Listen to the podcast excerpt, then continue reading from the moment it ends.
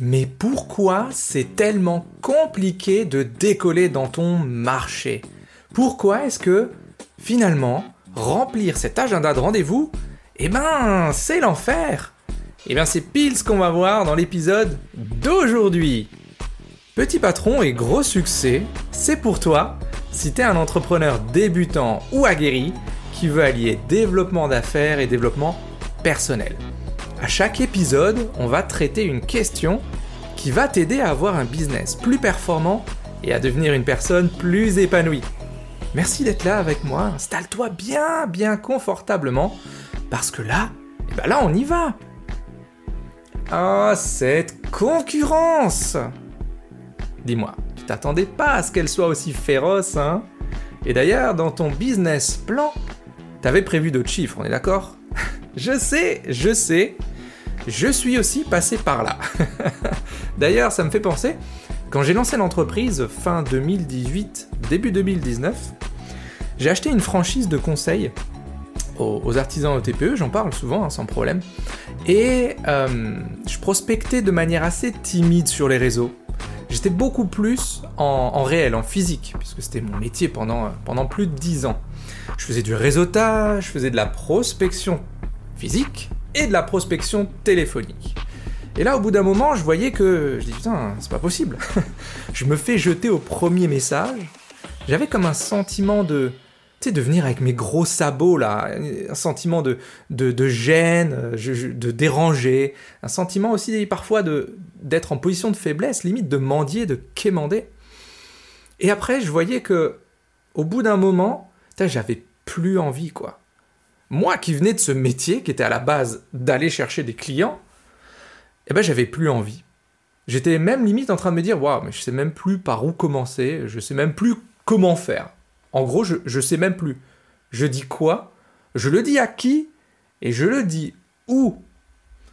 Et eh bien là, je me suis rendu compte qu'en réalité, quand tu es à ton compte, eh ben c'est dur parce que tout le monde est sursollicité. Toi aussi d'ailleurs les réseaux sociaux, les mails, le réseautage, on reçoit des appels, etc. Et je me suis rendu compte aussi que j'avais tendance à attaquer un petit peu trop en frontal. Tu vois, un truc du genre Hey, salut, je m'appelle Chris et je peux t'aider à développer ton business. On prend rendez-vous pour en parler? J'en rigole encore. Et je me suis rendu compte d'une chose, peut-être que ça t'arrive à toi aussi, c'est que j'arrivais absolument pas à faire en virtuel ce que je faisais en physique. Tu vois, j'avais une sorte de blocage, mais un blocage de folie. Quand je croisais quelqu'un dans la vraie vie, bah, j'arrive à discuter, j'arrive à, à, voir ce qu'il fait, à placer ce que je fais aussi. Par contre, en virtuel, sur les réseaux, alors là, l'impression d'être un novice total et d'être totalement pas du tout à ma place un peu, tu sais, en position de demandeur, ce que j'expliquais avant, tu vois, quémander, allez, s'il te plaît, vas-y, prends rendez-vous avec moi, c'est un audit gratuit de 60 minutes, toi, tu te rends compte la valeur que ça a Mais, pour vendre, bah déjà, ça passe par des rendez-vous de qualité. Mais quand t'as pas de rendez-vous du tout, ou très peu, eh t'as tendance à accepter tout et n'importe quoi. Parce que j'avais plein de rendez-vous mais beaucoup de réseautage. Oui, oui, on va se recommander, oui, oui, mais personne n'a de prospect. tu, recommandes à qui? Non. Ici, ce que je veux te partager, c'est que lorsqu'on fait zéro prospection, c'est la mort de ton business à court ou moyen terme, selon les charges que tu as et les économies que tu as à côté, ou peut-être Pôle emploi qui te file un petit peu de thunes. Ok, good. Et je me dis d'un côté, je dis Chris, c'est pas possible. Toi qui viens de la vente, Hein, c'était quand même ton métier pendant plus de 10 ans. Tu devrais le savoir mieux que les autres. Faut changer quelque chose, mon gros, là. oui, je sais, je me parle bien. Faut changer quelque chose, mec. Faut changer maintenant. Et je me souviens à l'époque, j'avais pris un coaching euh, avec un, coach de vie. Je sais pas pourquoi ça s'appelle comme ça, mais c'est ok. Et je me souviendrai toujours de ça. Donc c'était très intéressant puisque ça a été euh, les, les premiers pas que j'ai fait dans le monde du développement personnel. Et à un moment donné, il me dit les choses clairement, il me dit, faut que tu arrêtes cette, euh, cette, franchise que tu as achetée là. J'avais payé ça le, prix d'un SUV allemand bien équipé. Hein. Ok, good. je me dis, non, non, c'est pas possible. Mais je me souviendrai toujours, Seb, il me l'a dit, on était dans ma cuisine, Il était posé contre le mur. J'étais adossé au plan de travail. Je m'en souviendrai toujours de ce moment-là. Et il me dit Bon, Chris, je sais plus comment te le dire mais tu devrais arrêter cette franchise-là et faire ce que tu aimes faire. Alors je m'en souviendrai toujours parce que je lui ai plus parlé pendant un mois ou deux après ça. je suis désolé. J'étais vexé. Je me dis, mais attends, mais t'es qui toi pour critiquer mes choix? Tu, tu, prends pour qui pour remettre en question mon investissement? Je te le redis, j'avais posé le prix d'un SUV. Mais il avait raison, ce con. En fait, le con, c'était moi. mais il avait raison. Je voulais juste pas me l'avouer. En fait, j'avais honte de dire que j'avais claqué tellement d'argent pour rien. Mais finalement, c'était pas pour rien. C'était pour comprendre que c'était pas le bon chemin. Que les prospects en face de moi, c'était pas les bons pour moi. Et un autre de mes mentors dit toujours, les gars, il n'y a pas d'ego en business. Il n'y a que des dégâts. Je dis, waouh, ça c'est de la punchline, mon pote. J'ai reposé mon business à place ce jour-là. Ma stratégie de prospection également. Et c'est là que tout a changé. Parce que depuis mars-avril 2020 et la version numéro 1 du programme Shuriken, c'est parti en flèche. C'est parti en flèche. Mais pourquoi c'est important ce que je te dis là aujourd'hui, en, intro de ce podcast, sur les, sur les clés? C'est tout simplement parce que tu es peut-être dans la même situation que moi j'étais à l'époque. Pas de rendez-vous, peu de rendez-vous, ou alors des rendez-vous un peu pourris, quoi. Mais ça vient d'où?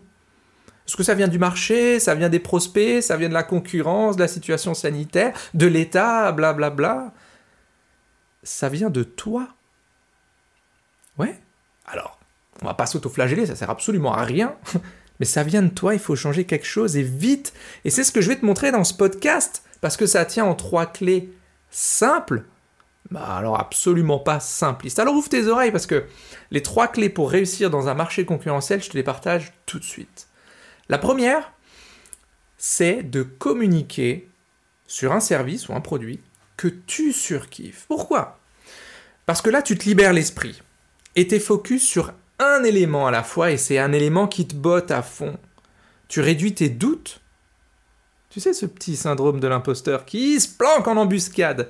Donc tu réduis tes doutes parce que c'est quelque chose que tu sais faire et que tu aimes faire. Et là, il y a plein de croyances qui viennent dans ton cerveau. Ah, oh, mais Chris, si je choisis, ça veut dire que je vais me priver d'une part de mon marché. Est-ce que c'est une part de marché avec laquelle tu travailles déjà? Bah, Le plus souvent, c'est non. Donc ça, moi, je lui ai donné un nom à cette part de marché. Je l'ai appelé la part de marché fantôme. C'est des gens avec qui tu bosses pas encore. Donc tu te prives de que dalle. Et là, on me dit, mais Chris, Chris, Chris, si je choisis, je risque de m'ennuyer. Moi, j'ai monté ma boîte pour faire des choses variées. Et là, tu verras qu'en réalité, même si tu travailles sur le même service, ce sont les gens en face de toi qui vont t'apporter cette diversité. Mais j'en dis pas plus aujourd'hui. Et là, encore une croyance qui me dit, mais Chris, si je choisis, j'ai plus du tout la liberté d'entreprise.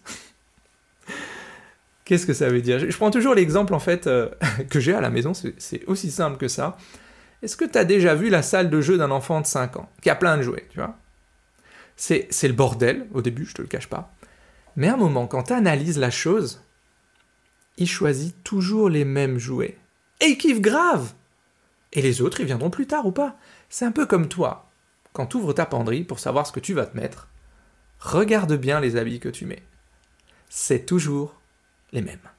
Ah Et pourtant, et pourtant, T'as plein d'autres vêtements à côté, mais non, tu mets toujours les mêmes 15-20%. Ce qui se passe en réalité quand tu communiques que sur un service ou produit qui toi te fait kiffer, c'est que déjà tu es au clair sur ton message. Tu es au clair dans tes actions et tes prospects le voient. Parce que quand tu hésites, eh ben, ils le sentent. Quand tu doutes, ils le sentent. Est-ce que tu as peur? Ils le sentent. Est-ce que tu manques de confiance? Ils le sentent. Comme toi, tu le sens aussi quand on te parle. Il y a une manière de tester ton message et de bâtir une stratégie autour de toi. Ça, on en parle dans le, dans le programme Shuriken. Mais ça me rappelle quand, quand Chris est rentré dans ce programme-là, et dans le, dans le domaine administratif, donc plusieurs possibilités, hein. il n'y a, a, pas de, il y a, quasiment pas de limite dans ce domaine-là, et surtout de grandes familles. Est-ce que je fais pour mon client ou est-ce que je lui montre comment faire? Donc elle était perdue là-dedans. On a travaillé sur son message, on a travaillé sur ce qu'elle voulait faire, je lui ai donné les clés pour qu'elle puisse choisir et se sentir bien à sa place. Aujourd'hui, elle a un produit d'appel et elle fait des ventes additionnelles autour de ce produit d'appel. Qu'est-ce qu'elle a gagné, Chris, là-dessus Elle a gagné, d'ailleurs, tu peux voir son témoignage sur le site internet, christianmontero.fr, mais elle a gagné surtout une clarté absolue et automatiquement un planning qui se remplit. Parce que quand elle va voir un entrepreneur ou un chef d'entreprise pour lui dire ce qu'elle fait, elle tergiverse pas en mode euh, oui, alors en fait, moi je peux un peu tout faire. Non. Non, ça marche plus comme ça. Deuxième clé que je te partage, c'est choisir un endroit et des gens que tu apprécies. Pourquoi? Est-ce que je te propose ça? Tout simplement pour te sentir en confiance et pas aller dans le dur dès le départ. C'est, assez compliqué déjà d'avoir un business. D'ailleurs, c'est pas pour tout le monde. Hein. Ceux qui disent le contraire, c'est faux. C'est pas pour tout le monde. Alors si en plus tu te fous dans le dur direct, c'est un peu comme si tu étais en train d'apprendre à nager et puis que quelqu'un te drop en pleine mer et te dit bon allez regarde tu vois la bouée là-bas, eh ben vas-y je t'attends là-bas. Mais tu vas couler, c'est normal. Et ça te permet aussi de partir d'une base connue. Mais attention, parce que là, il y a souvent des croyances aussi qui viennent derrière. La première, c'est de se dire, ok, mon réseau va m'apporter mes premiers clients. Ok, réseauter, ça peut être prospecter. Oui, si ta cible est dans le réseau que tu fréquentes. Non, pour le reste. Parce que si tu vas réseauter, peu importe le réseau d'ailleurs, pour aller chercher des gens pour te recommander des partenaires et machin, ok Tout ça. En fait, tu laisses la main sur ton activité, tu la laisses aux autres. Alors peut-être que ça te permet de te planquer derrière un ouais mais c'est pas ma faute si ça marche pas, j'ai pas de recours, moi je fonctionne que sur le bouche à oreille, ça met du temps, blablabla. Bla bla. C'est trop facile ça. Je sais, je suis dur, tu le sais. Je rentre dans l'art parce que je suis pas là pour te, caresser dans le sens du poil. Je suis là pour te donner des clés pour que tu puisses réellement avancer parce que l'entreprise, c'est magique, bordel, c'est magique. tu, peux faire en, en, quelques mois ce que tu faisais en un an en tant que salarié. C'est juste de la folie furieuse. Mais ça demande des efforts.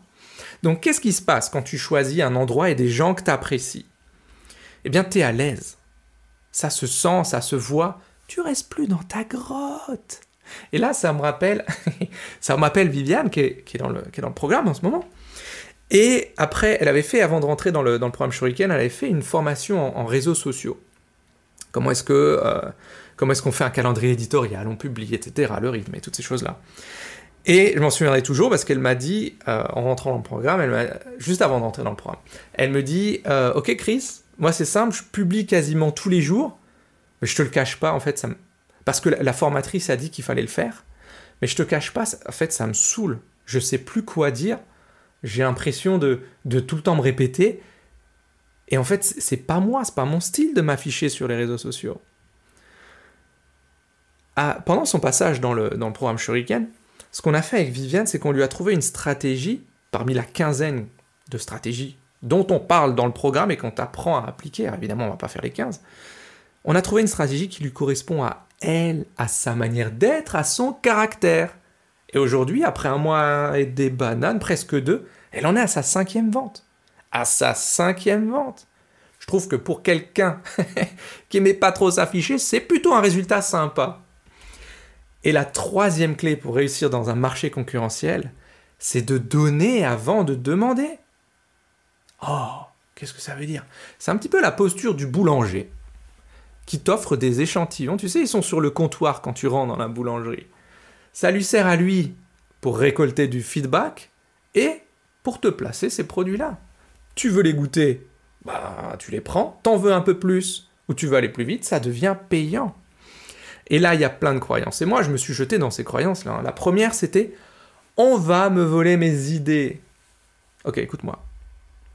Oui, certains vont le faire. Mais t'as pas inventé la roue. non, je ne pense pas. Et ceux qui veulent, de toute façon, n'auraient jamais été tes clients. Et après, il y a aussi une part de, propriété intellectuelle, mais ça, c'est un autre débat. Mais ce que je veux dire par là, c'est que de toute façon, ces gens-là n'auraient pas travaillé avec toi. Et à un moment donné, on peut shipper quelques parcelles d'idées. C'est pas grave, tu auras de l'avance. c'est Coco Chanel qui disait Prenez mes idées, c'est pas grave, j'en aurai d'autres. Autre croyance, je dis oui, ça, ça, va m'épuiser de donner, donner, donner. Oui, au début, pour récolter du feedback. Mais ça vaut le coup parce que tu vas avoir des gens qualifiés en face de toi. Ce sera beaucoup plus facile de les convertir. Et plus tard, quand tu auras trouvé ton rythme entre donner, donner et demander, plus tard tu vas même en tirer de l'énergie. Un peu, bah comme moi déjà, quand je fais ces podcasts, ah, tu sens hein, que ça me fait vraiment chier de faire le podcast, on est d'accord. Mais aussi un petit peu comme quand tu joues avec tes enfants par exemple. Ça peut te fatiguer, mais merde, qu'est-ce que ça rend heureux Tout simplement, ça te remplit, tu vois. Aujourd'hui, t'as peut-être pas de, de, rendez-vous ou de clients ou pas assez, mais parce que tu as une dette envers la société, envers l'univers, envers ce que tu appelles-le comme tu veux. Qu'est-ce que ça veut dire par là? Ça veut dire que tu consommes plus de valeur que tu n'en apportes. Oh J'ai pris un taquet la première fois qu'on m'a dit ça. Je sais. J'ai d'ailleurs mis un peu de temps à le comprendre, je ne te le cache pas. Et surtout à l'accepter. Mais la question que je te pose, c'est qu'est-ce que tu as décidé d'offrir au monde? C'est quoi ton étendard? Est-ce que tu as décidé d'offrir une compétence classique, morne, terne, parce que tu n'oses pas montrer qui tu es et que on m'a dit qu'il fallait faire comme les autres pour rester dans le tas, dans le lot Parce que c'est pas bien de sortir du lot. Ah, elle est bonne notre éducation, hein Je juge pas, j'ai eu la même. c'est ok? Ou est-ce que tu as envie d'offrir autour de toi une façon de voir les choses totalement différente. Tu as un style différent, une touch différente. C'est pas pour rien, j'ai créé le groupe Facebook des atypiques, rejoins-nous d'ailleurs, si t'es pas encore avec nous. Mais qu'est-ce qui se passe quand tu donnes avant de demander? Déjà, autour de toi, il y a un environnement de gratitude qui se crée. Je sais, dans le développement perso, on parle beaucoup de gratitude. Si tu es avec moi dans mon univers depuis un moment, tu sais que j'aime bien le développement perso, mais je suis plus loi du focus que loi de l'attraction, ok?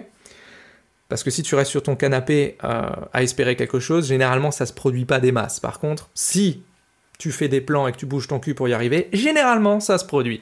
Donc il y a quand même cet environnement de gratitude autour de toi, c'est-à-dire que tu, vois que tu commences à, changer des, gens, des personnes, des vies, leur business par exemple. C'est ce que je vois moi tous les jours, déjà dans le programme Shuriken forcément, mais dans le groupe des atypiques aussi.